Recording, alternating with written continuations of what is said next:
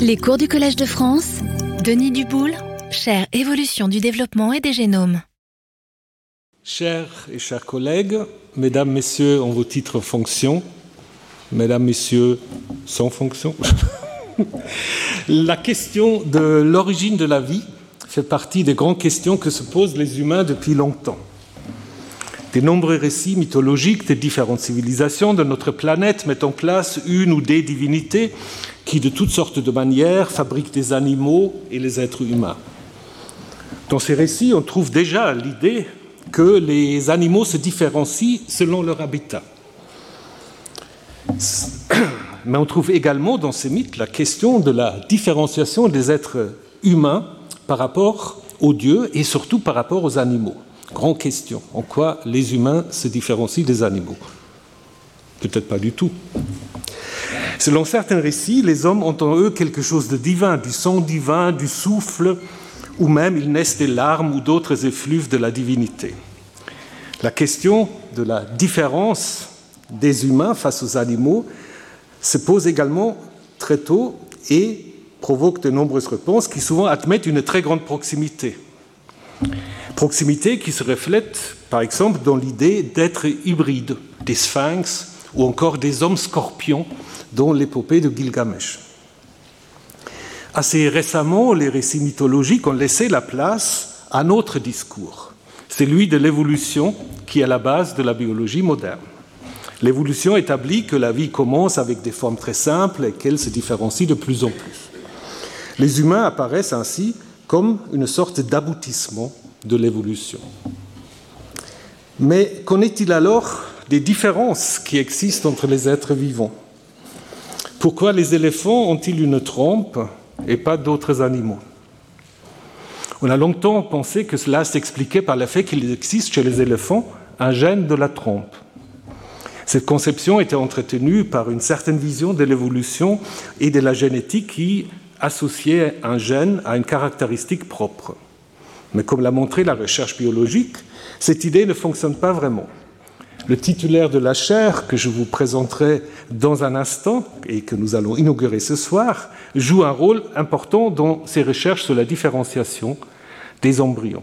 On sait aujourd'hui, grâce notamment à la découverte des gènes OX chez les vertébrés, que les animaux partagent des gènes similaires. L'analyse des génomes à la fin du siècle passé montra que si des différences existaient entre les génomes d'espèces distinctes, le nombre de gènes et la façon dont ils sont régulés étaient très similaires entre les espèces. Nous portons donc en nous, comme dit Denis dans un interview, nous portons en nous les gènes des animaux et l'histoire des animaux. Comment se fait-il alors que les animaux soient si différents les uns des autres alors qu'ils partagent tellement leur ADN Un grand champ de recherche s'est donc ouvert et un champ qui est toujours en chantier. notre nouveau collègue, Denis Duboul, est un des maîtres qui travaille sur ce chantier. Je dis nouveau collègue, ce n'est pas vraiment correct, puisque, comme la plupart d'entre vous le savent, il a occupé en fait entre 2017 et 2022 une chaire internationale intitulée Évolution des génomes et développement. La chaire pérenne, dont il prononcera la leçon inaugurale dans un instant, donc un autre collègue qui a fait deux leçons inaugurales au Collège de France. Cette chaire porte le nom Évolution du développement et des génomes. Elle s'inscrit donc clairement dans la continuité de la chaire internationale.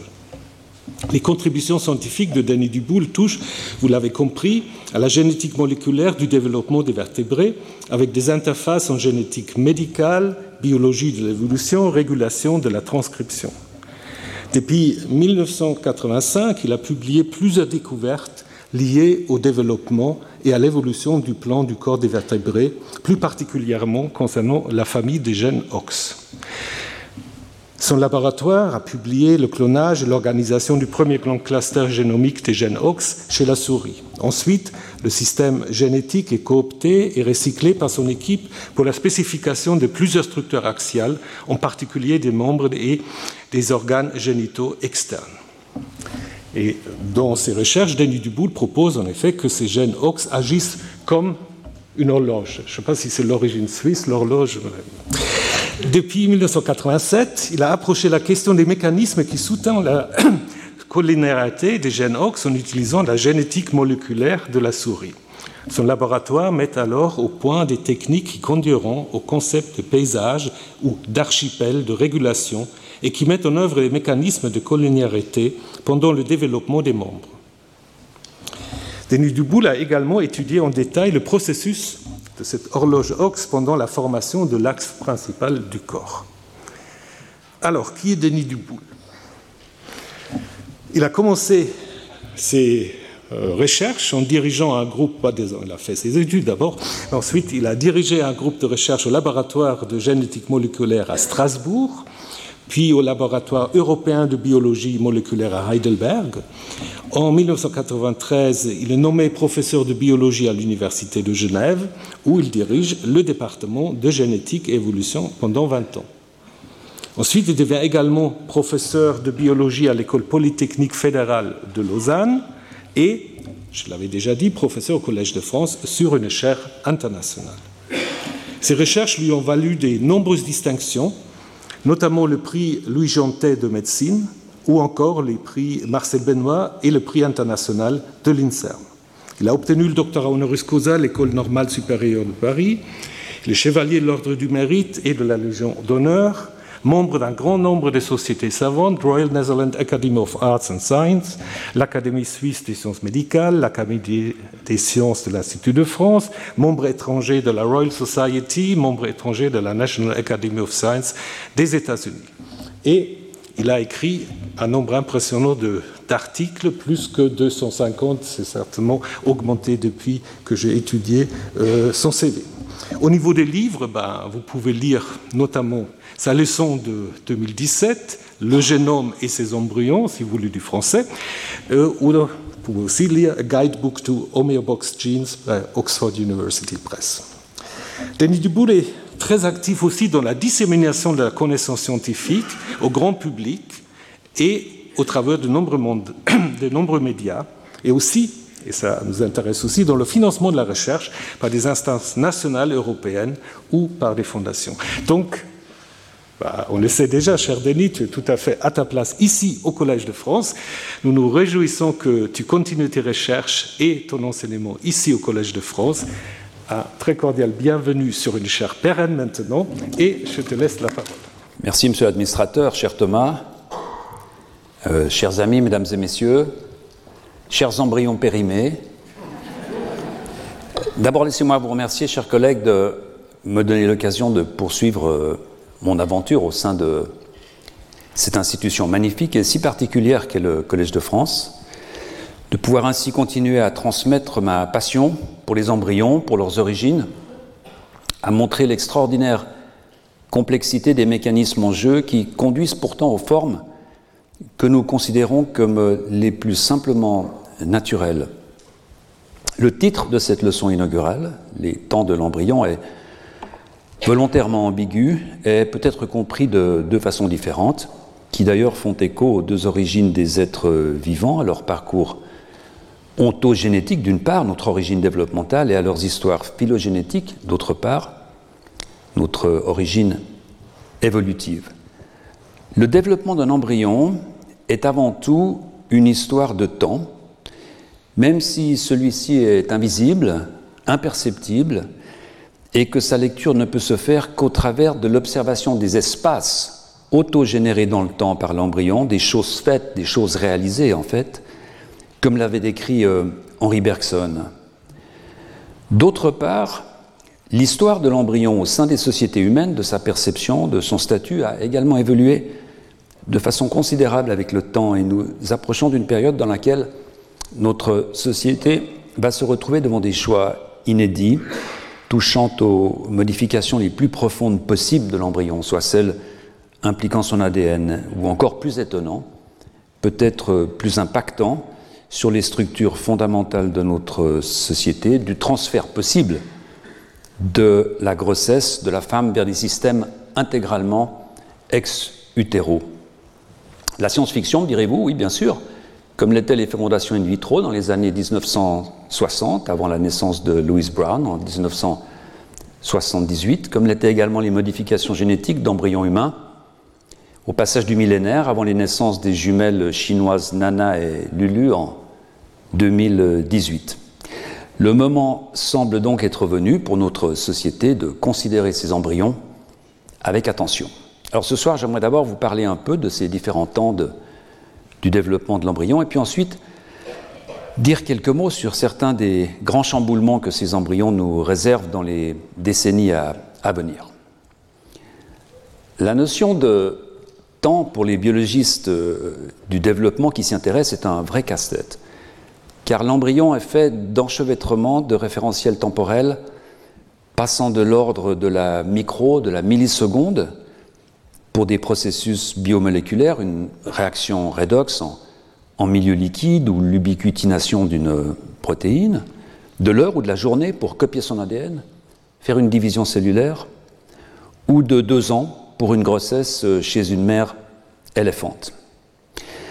L'embryon est un lieu de rencontre des trois types de référentiels décrits par euh, les Grecs euh, anciens, car il se développe dans le chronos, dans le temps qui se déroule, que nous mesurons chronologiquement. Ce chronos, c'est une accumulation d'événements particuliers ayant tous leur propre kairos, des moments spécifiques, des occasions qui se présentent, des petits mondes à franchir pour basculer dans le monde suivant, qui tous ont des temporalités intrinsèques. Tout cela, bien sûr, se passe dans un éon, un grand processus cyclique, celui des génération qui lui-même est bâti sur des cycles de fréquences et d'amplitudes différentes. C'est une question vertigineuse déjà abordée par euh, Aristote, bien sûr, et son telos, l'existence d'une cause finale à la fabrication d'un être humain et par conséquent d'un temps nécessaire pour réaliser ce but, une vue aujourd'hui dépassée, mais qui reste euh, toutefois très présente dans de nombreuses formes de notre société. Comment ces différents référentiels temporels se parlent-ils? Comment ajuster leur durée, leurs amplitudes, leurs fréquences? Comment ces temps sont-ils traduits en, espace, en cellules, en tissus? Ces questions restent euh, l'un des grands défis actuels de l'embryologie moléculaire et cellulaire. Et puis, ces différentes temporalités, d'où sortent-elles? Comment sont-elles mises en place à partir d'une cellule unique, un œuf, fécondé, bien au chaud dans l'ampoule tubaire d'une trompe de Fallope ou, gisant dans les profondeurs d'un fond euh, marin La réponse simple et pratique, nous la connaissons bien entendu, l'ADN, nos génomes. Ce support chimique qui porte notre information génétique et qui en assure sa transmission à la fois entre nos cellules mais également entre les générations. Ex ovo omnia, ces mots euh, fameux du physiologiste William Harvey en 1600 51, qui suggère déjà l'extraordinaire capacité de l'embryon à s'auto-organiser de façon indépendante et en particulier à générer ses propres temporalités. Mais où donc se trouve le temps dans l'ADN Je vous rappelle que notre ADN est une longue double chaîne faite de la répétition de quatre molécules, abrégées ACGT, un polymère qui chez les humains, dans chacune de nos milliards de cellules, contient plus de 3 milliards de signes, soit l'équivalent de 1000 volumes de Marcel Proust ou de 50 mètres de linéaire dans une bibliothèque. 1000 volumes devront tous être recopiés avec une grande précision, sans faute d'orthographe, de grammaire, de syntaxe, à chacune de nos divisions cellulaires, dont le nombre est estimé à une vingtaine de millions par seconde. La première activité humaine, la plus importante, est celle de copiste. La chronomique, ou la recherche et l'étude dans ce système de codage de l'origine des temps du vivant, est une discipline en pleine construction, hein. un chantier, mais qui a déjà révélé les deux grandes catégories de mécanismes utilisés comme support temporel et que nous mettons en œuvre dès notre conception. Le premier type de codage temporel fait appel à des mécanismes qui agissent en transe, des mécanismes qui ne dépendent pas de la structure même de ce polymère d'ADN, mais plutôt du résultat de son activité de codage. Par analogie, on pourrait parler de temporalité associée à des logiciels, à des softwares. Par exemple, un gène va produire une protéine A qui elle-même va stimuler la production d'une autre protéine B. Cette protéine B a un effet négatif sur la production de la protéine A, créant ainsi une oscillation, comme dans le cas du rythme circadien, ce rythme à peu près journalier qui module notre physiologie au cours de la journée. Le principe très général de ces oscillations fut proposé par Alan Turing dans les années 1950 et de très nombreuses horloges du vivant semblent fonctionner de cette façon avec des temps dépendant par exemple des concentrations de ces molécules, de leur demi-vie ou de leurs affinités pour des cibles particulières. Aussi, une enzyme peut être activée de façon cyclique qui va modifier l'activité d'une protéine particulière ou d'un complexe de protéines en rajoutant, en enlevant par exemple un groupe phosphate, comme c'est le cas de l'oscillateur indispensable qui régule et accompagne nos divisions cellulaires. Le second type de mécanisme temporel codé par notre ADN relève de la structure même de ce polymère, de sa linéarité. Ce sont des référentiels en 6 qui par conséquent sont inscrits plus profondément dans le hardware du système, pour reprendre cette euh, analogie très approximative.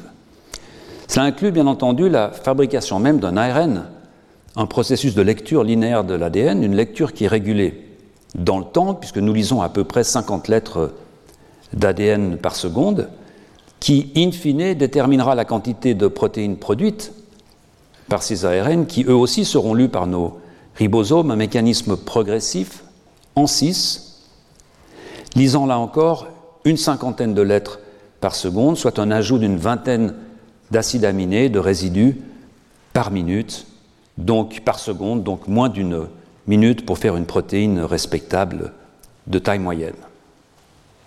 Un autre exemple en est le phénomène de grignotement progressif et linéaire des structures terminales de nos chromosomes, ces fameux télomères, ces petits bégayements du codage qui marquent protègent la fin de nos chromosomes et dont la longueur se réduit au fur et à mesure des divisions cellulaires et semble être liée à la survie et au bien-être de la cellule, une sorte d'horloge de vie, comptabilisant le nombre de divisions cellulaires se rapprochant peu à peu inéluctablement de la fin du compte. Bien entendu, ces deux types de référentiels temporels en trans et en cis sont souvent mis en œuvre de concert, ce qui ne simplifie pas la tâche. Par exemple, la télomérase, cette protéine enzymatique qui va reconstruire les extrémités de nos chromosomes à chaque division cellulaire, en particulier dans nos cellules germinales, et qui va donc entretenir cette horloge linéaire en 6 que sont nos télomères, est elle-même fabriquée en 6 ailleurs que sur les télomères et agira donc en transe, en flottant dans l'espace nucléaire, en étant activement recruté à ces sites d'action par d'autres protéines, indépendamment de la structure linéaire de nos chromosomes.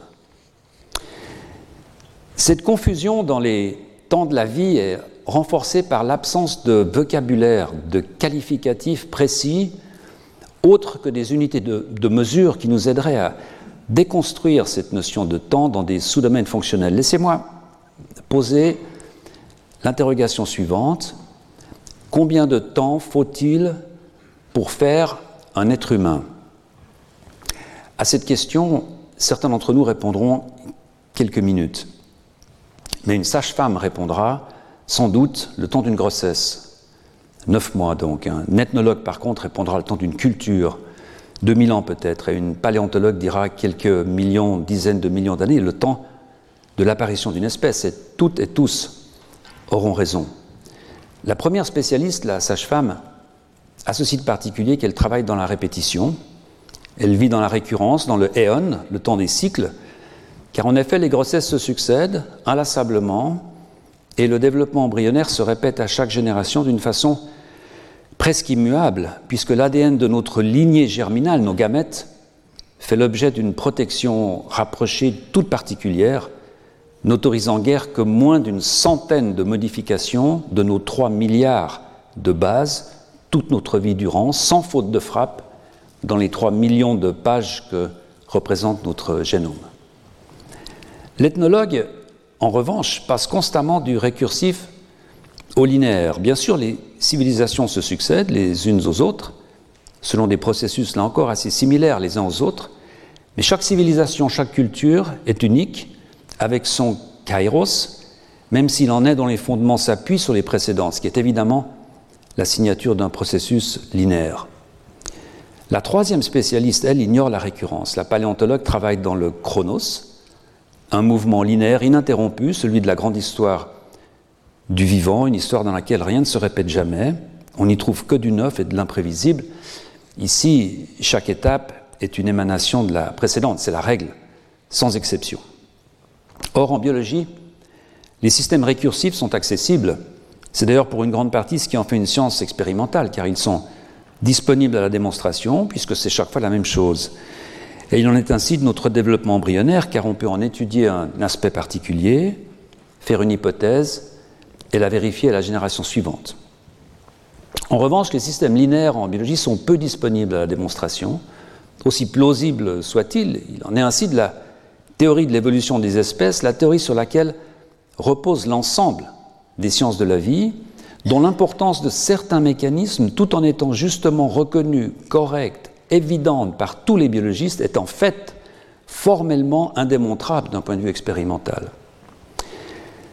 Alors, dans quel espace-temps l'embryon se trouve-t-il? Laissez-moi mentionner brièvement quelques-unes des grandes étapes dont nous, euh, Homo sapiens, euh, sommes redevables, en commençant par l'apparition du premier métazoaire, il y a 700 millions d'années, quelques cellules collées ensemble, une, communauté de cellules préfigurant l'organisation extraordinairement plus complexe des animaux ayant une colonne vertébrale, les vertébrés, qui apparaîtront 200 millions d'années plus tard, il y a à peu près 500 millions d'années.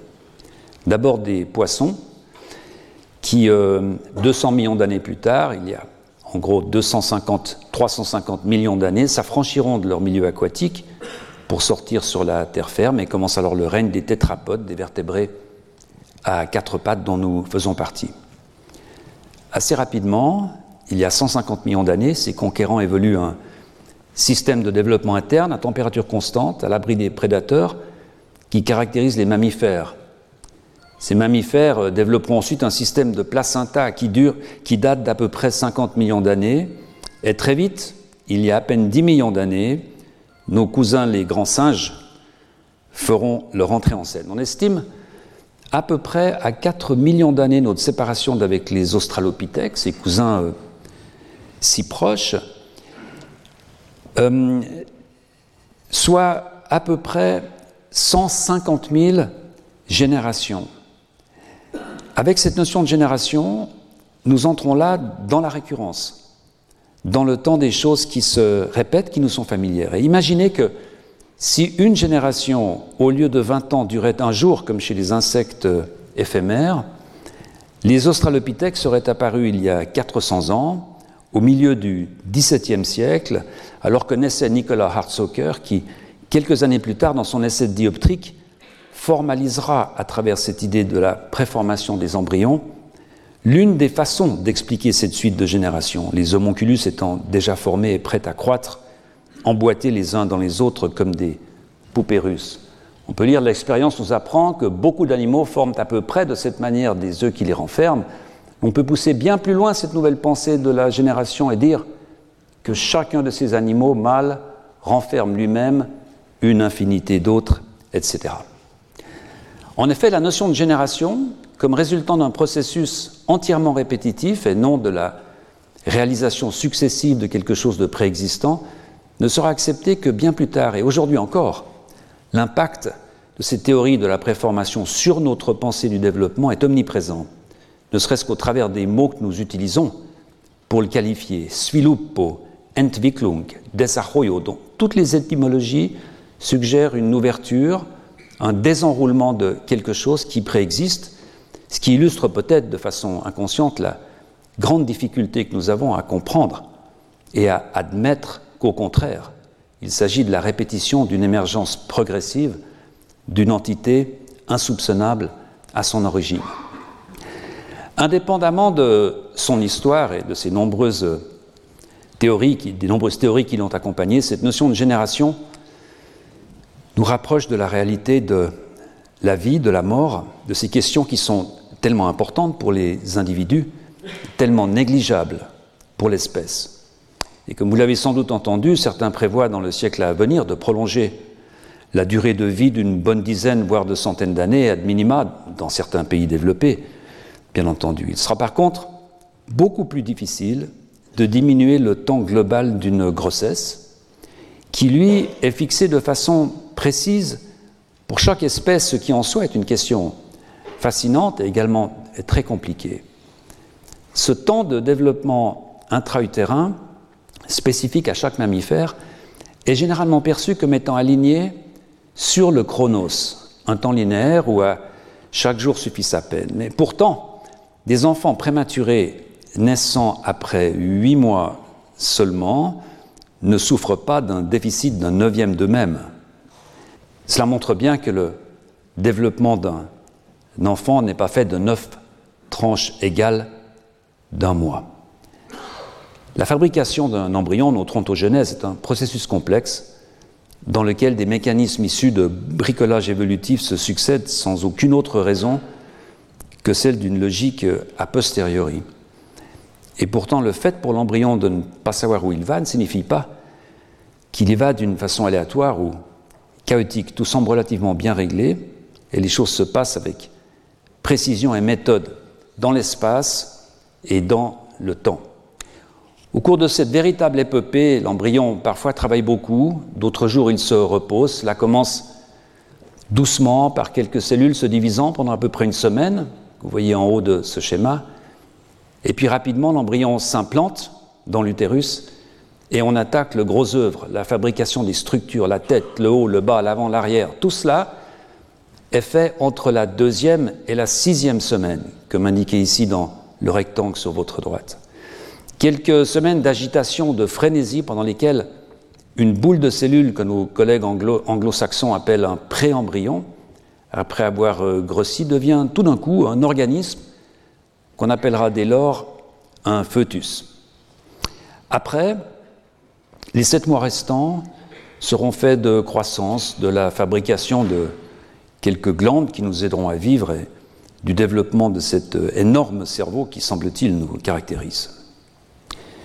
Cette non-linéarité dans la progression du développement sur laquelle nous allons revenir, cette accumulation de différents kairos trouve un écho comme souvent dans l'histoire des espèces de notre évolution, qui fut également faite de phases distinctes, de grandes stases évolutives où rien de notable ne semble s'être passé, entrecoupées par des périodes d'évolution rapide, d'emballement, d'équilibre génétique instable à, résoudre. Cette vue un peu chaotique d'une histoire qui, euh, suite à la contribution majeure de Darwin nous est apparu pendant longtemps comme un grand continuum, fut formalisé dans la théorie des équilibres ponctués proposée par Stephen Jay Gould et Niels Eldridge en 1972, mais en fait déjà proposé d'une façon étonnamment claire par l'architecte photographe orientaliste français Pierre Trémaud dans un ouvrage de 1865 intitulé Origine et transformation de l'homme et des autres êtres, qui, comme le mentionne Karl Marx dans une lettre adressée à Engels le 7 août 1866, dans laquelle il lui recommande la lecture de cet ouvrage, représente, je cite, un progrès très important par rapport à Darwin. Il écrit Les deux principales propositions sont que ce ne sont pas les croisements qui, comme on le croit, produisent des différences, mais à l'inverse, l'unité de type des espèces, donc des croisements intraspécifiques qui renforcent le périmètre d'une espèce. En revanche, poursuit-il, la formation de la Terre est-elle une cause de différenciation? Non pas la seule, mais la base principale. Le progrès, qui chez Darwin est purement accidentel, est présenté ici comme nécessaire sur la base des périodes de l'évolution du corps terrestre. Darwin, qui, euh, rappelons-le, écrit dans l'origine des espèces, je doute qu'une espèce puisse passer par un changement abrupt. Et Karl Marx, qui sans surprise termine sa lettre en disant dans les applications historiques et politiques, c'est bien plus important et bien plus riche que Darwin. Pierre Trémaud fait là référence à ces grands événements qui caractérisent le passage d'une ère géologique à une autre et qui souvent coïncidèrent avec des phénomènes soit d'extinction, soit d'apparition d'espèces, telles la grande extinction des dinosaures, par exemple au Crétacé, il y a 65 millions d'années, peut-être suite peut-être à l'impact d'une météorite ou à une activité volcanique intense, une extinction qui sera suivie par l'émergence de nombreuses nouvelles espèces. Pierre Trémaud illustre sa pensée par ce magnifique schéma temporel centrifuge où l'on voit que les formes, les espèces se séparent au point de transition des grandes périodes géologiques illustrées par ces cercles concentriques, comme par exemple dans cet agrandissement, pour revenir à cette période du Crétacé, période qui dura tout de même une centaine de millions d'années, représentée par cette tranche que nous voyons là entre le Jurassique et l'Éocène, une longue stase sans événement de spéciation, selon Pierre Trémaud. Vous voyez que ces traits n'ont pas de branchement, alors que les branchements se, se, localisent à la transition entre ces aires géologiques, ici une espèce qui va s'arrêter. Gould et Eldridge, eux, y voient davantage une accélération du passage d'un équilibre génétique complexe vers un autre, dont la causalité relèverait plus de ce que nos collègues physiciens appellent un self-organized criticality, une criticalité auto-organisée, euh, qui euh, en quelque sorte une façon de résoudre un déséquilibre génétique sans avenir en transitant vers un autre déséquilibre génétique prometteur, celui-ci qui éventuellement serait stabilisé par des croisements intraspécifiques. Eh bien, ce schéma ce schéma de complexification progressive mais hétérogène avec des abandons, des surprises, des petites victoires. Ce schéma pourrait être celui du développement embryonnaire et l'une de ces transitions abruptes les plus critiques pour l'embryon est la gastrulation, cette période particulièrement agitée au cours de laquelle les embryons réalisent leur plan d'organisation et acquièrent leur architecture définitive de fœtus, comme je vous le montrais dans ce rectangle sur une image euh, précédente. Cette architecture de base est très similaire au sein de chacun des grands taxons vertébrés, comme l'avaient remarqué les zoologistes allemands, Funberg, en particulier Ernst Haeckel, contemporain de Pierre Trémaud, dans son ouvrage de 1874, Anthropogenie oder Entwicklungsgeschichte des Menschen, il note que tous les vertébrés à l'issue de ce processus de gastrulation, se ressemblent beaucoup plus qu'à leur stade d'adulte. On voit la comparaison de la ligne en haut en rouge, où on a ces embryons en cours de gastrulation, à comparer avec la ligne du bas, où ces mêmes embryons ont maintenant acquis leurs caractéristiques d'espèce. Il qualifiera ce stade de variabilité minimale de stade pharyngula. Cette idée d'un stéréotype d'animal qui, pendant son développement, va acquérir des caractéristiques uniques par des modifications, euh, des variations de mécanismes universels, transparaît déjà des écrits de Diderot, qui, dans ses pensées sur l'interprétation de la nature en 1754, Lamarck n'a alors que 10 ans et Darwin n'est pas né, note, je cite, Quand on considère le règne animal et qu'on s'aperçoit que parmi les quadrupèdes, il n'y en a pas un qui n'ait les fonctions et les parties furent tout intérieures entièrement semblables à un autre quadrupède. Ne croit-on pas volontiers qu'il n'y a jamais eu qu'un premier animal prototype de tous les animaux dont la nature n'a fait qu'allonger, raccourcir, transformer, multiplier, oblitérer certains organes? C'est en 1874, année de la publication de l'ouvrage de Ernst Haeckel, que l'anatomiste suisse Wilhelm Hiss, travaillant à Bâle, va considérer cette question par l'autre extrémité, en se demandant comment ce point de convergence, cette image du quadrupède ancestral de Diderot, peut être atteinte par des embryons précoces qui, au demeurant, sont très différents les uns des autres.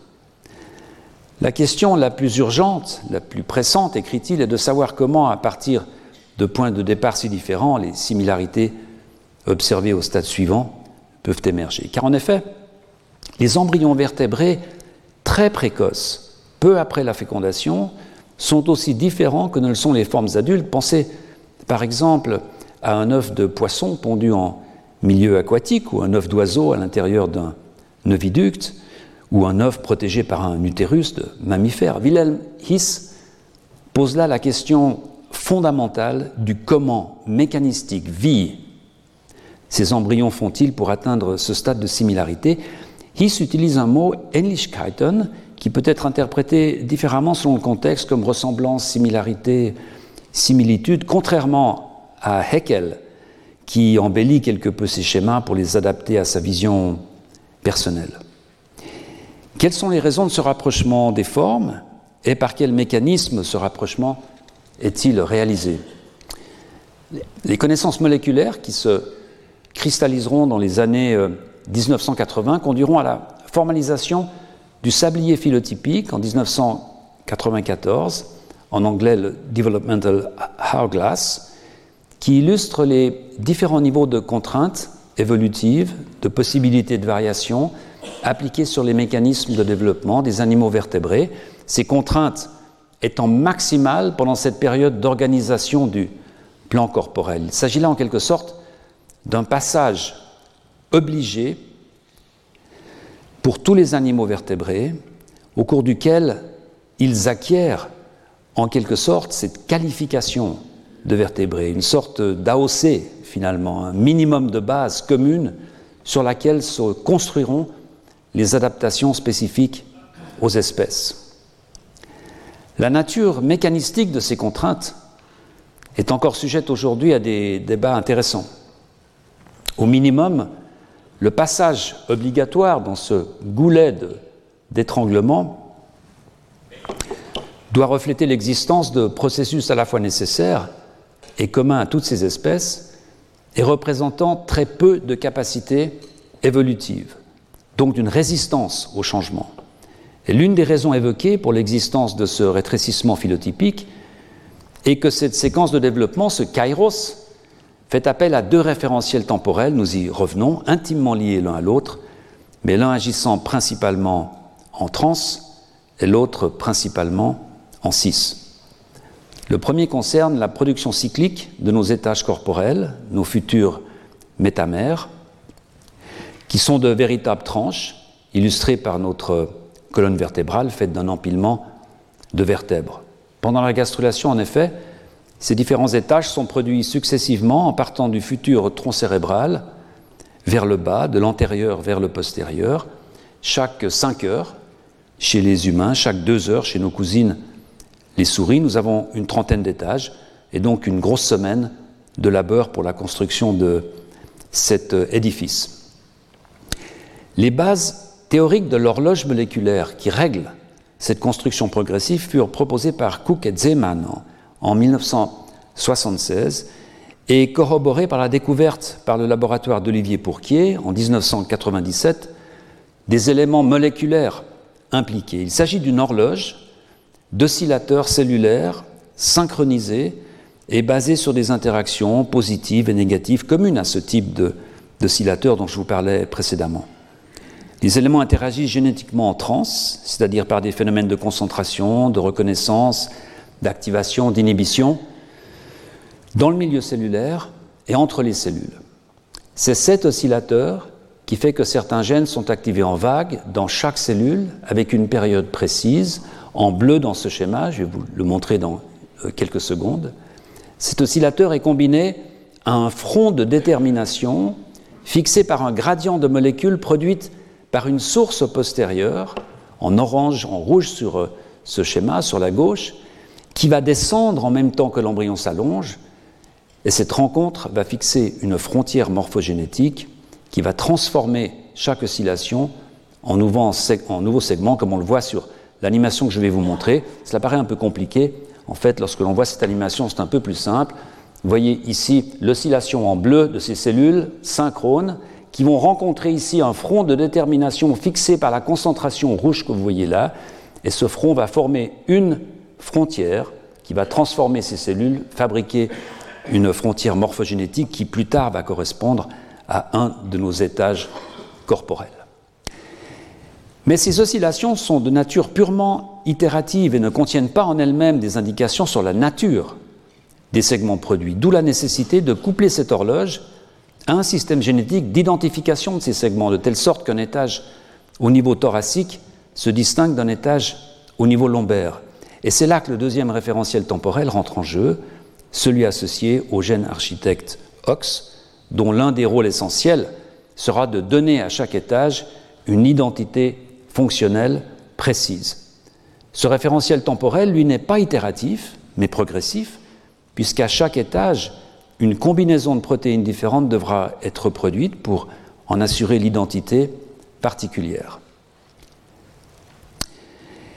Et là, la mécanique se complique, car à chaque nouveau segment produit, toutes les 5 heures, une nouvelle combinatoire de protéines OX doit être produite au sein de ce nouveau segment, différente de celle produite 5 heures avant, différente de celle qui viendra 5 heures plus tard, de telle sorte que les segments produits puissent avoir des fonctionnalités légèrement différentes. Parfois, les tagmas, ces ensembles de segments qui portent une fonction globale, comme par exemple le thorax ou le sacrum, ces tagmas n'ont pas besoin de différentes fonctionnalités à l'interne et donc le système OX bégaye, reproduisant des segments similaires, comme c'est le cas chez les serpents, bien entendu, mais également chez les oiseaux qui ont 14 vertèbres cervicales, alors que les mammifères n'en ont très généralement que 7.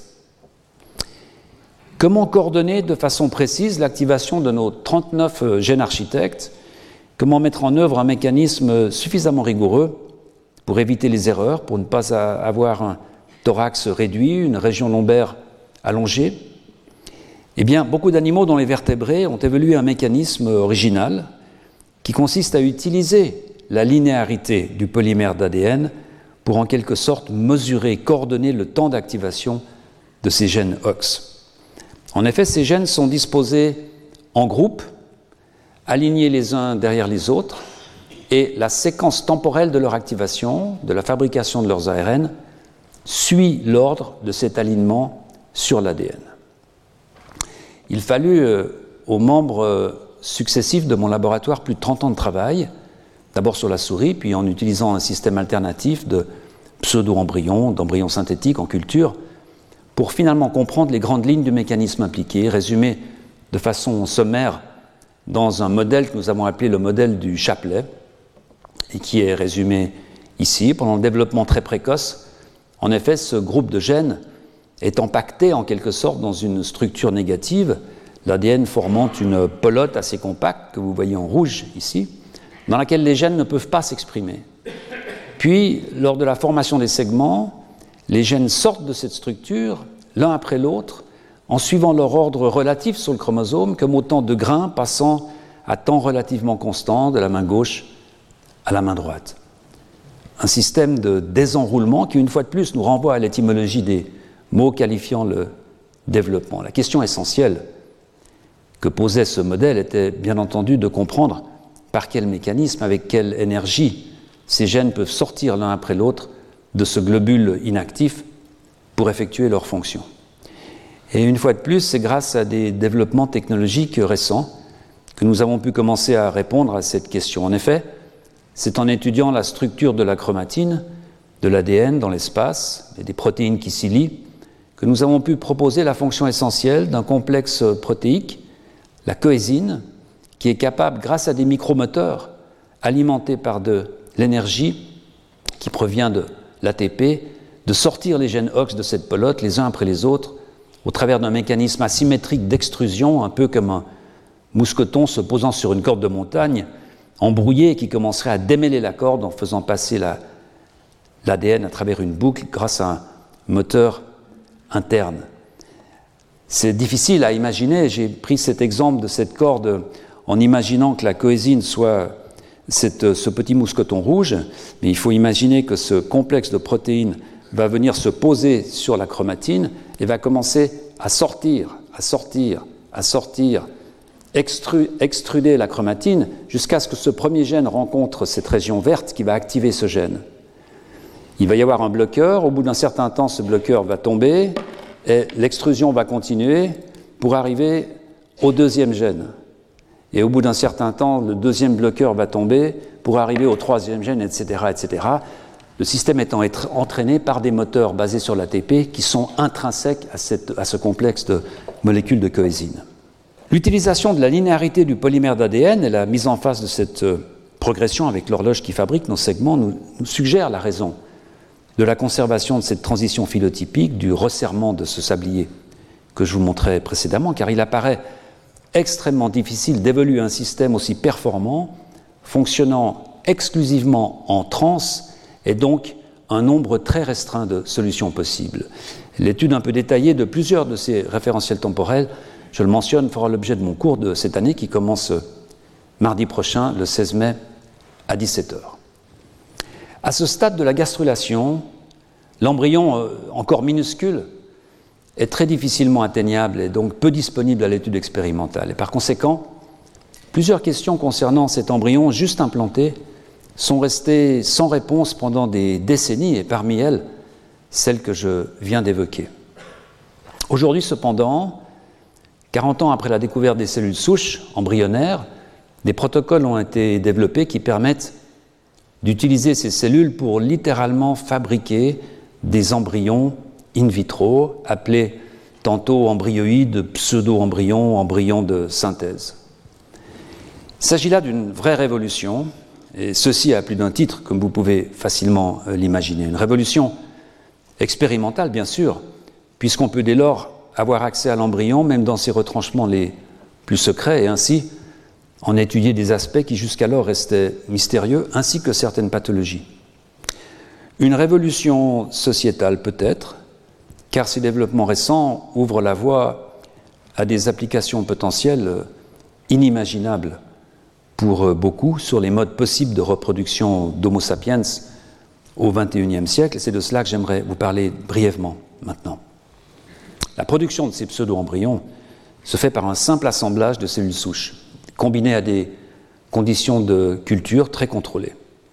Cela permet aujourd'hui la production d'embryons de mammifères qui se rapprochent d'une façon étonnante des embryons conçus par la voie naturelle, et ces protocoles révèlent ainsi l'extraordinaire capacité des cellules souches embryonnaires à s'auto-organiser en embryons, n'ayant vraisemblablement besoin que d'un milieu approprié, avec quelques paramètres constants, de matériel et d'énergie. Ces cinq dernières années ont vu déjà des progrès rapides sur deux fronts complémentaires. Premièrement, dans la façon de produire ces pseudo-embryons. Et je vous montre ici le développement précoce des mammifères sur le haut de cette image, où l'on voit les premiers stades de segmentation jusqu'à ce stade que l'on appelle blastocyste, peu, peu avant euh, l'implantation. Et hum, vous voyez en dessous deux images. Sur celle de droite, huit de ces blastocystes extraits d'une mère portante, qui sont des blastocystes produits de façon naturelle. Et sur l'image de gauche, des blastoïdes, des blastocystes produits exclusivement par agrégation de cellules souches, une image qui provient du laboratoire de Nicolas Rivron. Deuxièmement, on peut maintenant cultiver de tels embryons jusqu'à des stades auxquels l'embryon normal est déjà implanté dans la muqueuse utérine et où les premiers tissus distincts commencent à apparaître. Ainsi, ces deux études, publiées en 2022, il y a quelques mois, qui firent la une de nombreux journaux. Ces études décrivent en effet la présence dans ces pseudo-embryons de souris de régions du cerveau bien définies, de structures ayant une activité cardiaque, un axe corporel bien formé, ainsi que des cellules germinales. Les auteurs, en particulier le laboratoire de Jacob Hanna en Israël, expliquent avec raison que ces embryons ex utéro promettent de nouvelles découvertes, en particulier sur les mécanismes fins qui sont à l'œuvre à ces stades précoces et qui sont source de nombreuses malformations congénitales. Mais vous aurez déjà compris que ces avancées technologiques préfigurent aussi un tournant des plus extraordinaires dans la façon dont les êtres humains pourraient se reproduire dans le futur. Lorsque je parle de cellules souches embryonnaires, je fais référence à ces cellules de ces cultures de cellules d'embryon qui, ayant gardé leur potentialité de développement, peuvent générer toutes sortes de cellules en culture, des neurones, des cellules sanguines, des cellules musculaires, mais cela inclut également les cellules souches pluripotentes induites, qui sont des cellules comparables dans leur potentiel, mais dérivées cette fois de cellules adultes qui sont reprogrammées génétiquement pour remonter le temps, pour remettre toutes les horloges au point de départ, de telle sorte que nous tous, dans cette salle, pourrions disposer d'une telle ressource personnelle provenant d'une petite biopsie de peau, par exemple, pouvant ainsi produire nos propres embryons, des centaines, qui, le cas échéant, bien sûr, seraient des clones. À cela, il faut rajouter les progrès remarquables faits ces dernières années dans la production de gamètes, de pseudo-ovules, de pseudo-spermatozoïdes à partir de telles cellules souches embryonnaires cultivées in vitro. En effet, il est maintenant possible de faire une sorte de réduction méiotique en culture et ainsi de produire l'équivalent de cellules germinales à partir de cellules souches, ce qui pourrait être utilisé dans quelques années pour pallier certains types de stérilité, mais rendant par conséquent envisageable la production de pseudo-embryons de façon sexuée en croisant des cellules souches entre elles, en quelque sorte. Les protocoles de culture permettent d'ignorer le sexe génétique des cellules, comme l'illustre cette publication dans laquelle des oocytes fonctionnels, qui, comme vous le savez, sont généralement une prérogative des femmes, sont produites à partir de cellules souches à l'origine mâle, XY. Cette production de gamètes à partir de cellules souches pourrait permettre une reproduction sexuée pour tous les types de couples de genres différents ou identiques. Même les pires euh, scénarios ont parfois des aspects positifs. La question, bien sûr, se pose de comment adapter notre vitesse législative à la rapidité de ces découvertes, euh, d'autant plus lorsque l'on considère les outils récents d'ingénierie génétique permettant aujourd'hui une chirurgie de l'ADN de plus en plus précise, ces, fameux outils CRISPR-Cas, en particulier sur des cultures de cellules souches, et nous comprenons alors pourquoi il est temps que la société s'occupe de ces embryons. Dans le meilleur des mondes, Publié en 1932, Aldous Huxley décrit les cultures en batterie d'embryons de fœtus humains au sein d'un centre d'incubation et de conditionnement dont la devise est communauté, identité, stabilité. Huxley décrit par quels moyens atteindre ces principes au travers du fameux procédé Bokanovsky qui consiste à arrêter le développement fœtal par un choc de froid et stimuler alors le bourgeonnement de clones. Comme le précise le directeur de ce centre, un œuf, un embryon, un adulte, c'est la normale, mais un œuf bokanovskifié a la propriété de bourgeonner, de proliférer, de se diviser. On fait ainsi pousser 96 êtres humains là où il n'en pousse autrefois qu'un seul. Le progrès. On ne peut qu'être euh, admiratif de la justesse d'anticipation de Aldous Huxley. Il est vrai que dans la famille Huxley, Aldous est le frère cadet de Julian, qui écrira une synthèse moderne de l'évolution en 1942 dans laquelle lui aussi fera preuve d'anticipation en clamant, je cite, l'étude des gènes pendant le développement est aussi importante pour comprendre l'évolution que ne l'est l'étude de la sélection naturelle, une position courageuse à l'époque, une des premières à rendre des gènes partiellement responsables du bon déroulement de notre développement embryonnaire, en les plaçant par conséquent au centre de velléités eugénistes puis transhumanistes. Et puis les frères Huxley ont pour grand-père euh, Thomas Huxley, une figure de la biologie anglaise du XIXe siècle, grand défenseur de Darwin, mais qui, dix ans après la mort de ce dernier, en 1893, écrit que la théorie de l'évolution doit maintenant être complétée par une théorie du développement, de l'épigenèse à l'époque, afin de comprendre comment les grands changements anatomiques se sont produits. Cette famille Huxley montre bien à quel point le développement de la connaissance est générateur à la fois de promesses, d'enthousiasme, mais aussi d'angoisse, de dystopie qui généralement vont habiller socialement cette euh, connaissance. C'est particulièrement vrai lors de grandes avancées technologiques qui ressuscitent souvent des mythes anciens, tenaces, pour leur redonner vie l'espace de quelques décennies. Et l'histoire du trans et du posthumanisme, par exemple, est faite de tels rebonds, d'un éternel retour à cette idée du surhomme, de l'homme modifié, dirait-on, aujourd'hui. Beaucoup font remonter l'origine moderne du transhumanisme, ou du moins sa popularisation, au roman écrit par euh, Mary Shelley lors d'une nuit d'orage près de Genève au cours d'un voyage avec euh, Lord Byron, publié initialement en 1818. Dans ce roman très sombre, le docteur Victor Frankenstein construit sa créature que l'on voit ici euh, lors de sa dernière apparition sur la plaine de Plain-Palais, fuyant la, ville de Genève, il construit cette créature par addition de morceaux de corps euh, soudés les uns aux autres par des décharges de fluide électrique. Or, les fameuses expériences des grenouilles de l'électricité animale de Luigi Galvini à Bologne sont effectuées à la fin du XVIIIe. Et c'est au passage vers le XIXe que la controverse avec Volta sur euh, l'origine de cette électricité va se terminer, bien entendu, à l'avantage de ce dernier.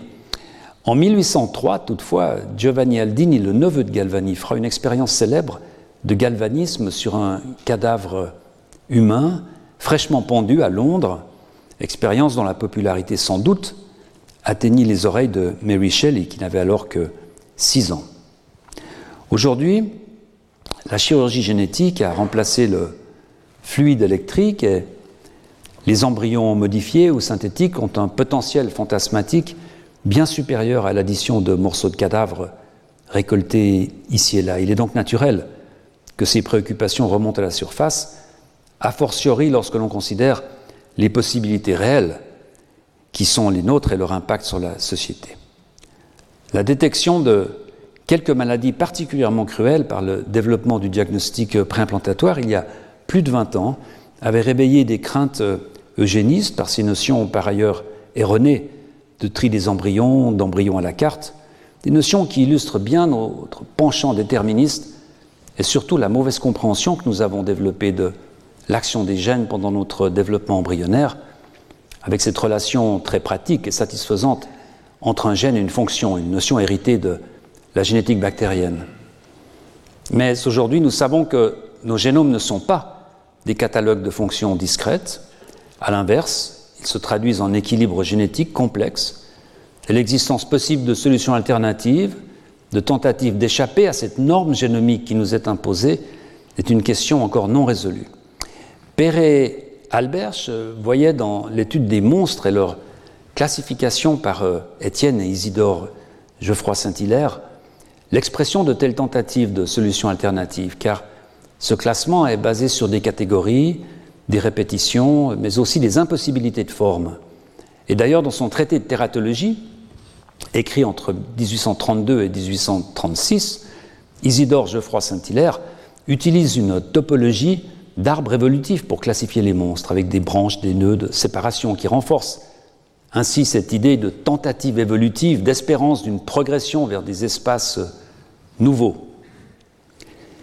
Ces espaces ontologiques possibles, par analogie aux espaces phénotypiques possibles, ont été représentés ici par le philosophe suédois Nick Bostrom, directeur à Oxford de l'Institut euh, modestement nommé Institut pour l'avenir de l'humanité, et qui a beaucoup travaillé sur le transhumanisme. Il montre dans cette figure intitulée Nous n'avons encore rien vu la grandeur du territoire inexploré potentiellement accessible aux post-humains. Vous voyez ici le rectangle vert. Et bien qu'une réserve soit faite sur les tailles relatives de ces espaces occupés, on voit ici dessiné euh, sans échelle, il est frappant de voir que l'espace dans lequel nous évoluons actuellement, en rouge, est intégralement contenu dans celui consacré aux post-humains, qui par conséquent sont pensés comme résultant d'une pure augmentation de l'humain actuel, plutôt que comme le passage à un nouvel équilibre, à une nouvelle espèce. D'un point de vue génétique, métabolique, énergétique, nous sommes là dans une situation non réalisable, sauf à faire appel à la synthèse intégrale d'un nouveau génome post-humain incluant des biomolécules inédites à énergie très basse, ce qui demanderait à la fois une compréhension parfaite de tous les mécanismes en jeu et une intelligence artificielle autrement plus puissante que ChatGPT. Face aux craintes justifiées que génèrent ces avancées scientifiques, la société fait recours euh, parfois à l'appareil législatif, hein, souvent à des commissions spécialisées, et surtout fait appel à la responsabilité des chercheurs. Hum, c'est évidemment là une confusion des genres qui a été discutée dans un texte un peu provocateur écrit par euh, Louis Volpert en 1999 avec ce bon sens euh, pragmatique dont sont capables nos collègues euh, britanniques. Dans cet essai intitulé La science est-elle dangereuse? qui reflète cette euh, conception anglo-saxonne utilitariste des questions éthiques, il fait une différence essentielle entre la science d'une part, dont le but est de produire des idées, de la connaissance, et la technologie d'autre part, dont le but est de les traduire dans des applications concrètes. Il écrit Pour toute nouvelle technologie, il ne revient pas aux scientifiques de prendre des décisions morales ou éthiques quant à son utilisation, car ils n'en ont ni le droit ni la compétence pour le faire. il y aurait un grave danger à demander aux scientifiques d'être socialement plus responsables s'ils avaient effectivement la possibilité de prendre de telles décisions. Donner cette responsabilité aux chercheurs serait le début d'une technocratie qu'il estime illégitime et dangereuse. Mais Volpert reconnaît toutefois l'obligation morale faite aux chercheurs de, sensibiliser la société sur les applications possibles de leurs découvertes et sur la réalité et surtout sur la vraisemblance de ces applications. Et à ceux qui douteraient du bien fondé des pouvoirs publics et de la société à prendre des décisions souhaitables concernant la science et ses applications, il adresse cette euh, citation de Thomas Jefferson Je ne connais pas d'autre dépositaire sûr des pouvoirs ultimes de la société que le peuple lui-même, et si nous pensons qu'il n'est pas assez éclairé pour exercer ce contrôle avec une saine discrétion, le remède n'est pas de le lui retirer, mais de l'informer sur les directions possibles à prendre. Monsieur l'administrateur, euh, chers collègues, mesdames et messieurs, je pense qu'on ne peut guère trouver de meilleure justification à l'existence même du Collège de France que cette phrase de Thomas Jefferson, celle d'un endroit où la connaissance n'est pas confisquée, mais au contraire, où elle est offerte sous toutes ses formes, dans le but de partager non pas un corpus de principes et de théories, mais bien une façon de vivre basée sur la connaissance, sur ses doutes et sur ses joies. Et je vous remercie encore de me donner la chance et le plaisir d'en faire partie. Retrouvez tous les contenus du Collège de France sur www.colège-2-france.fr.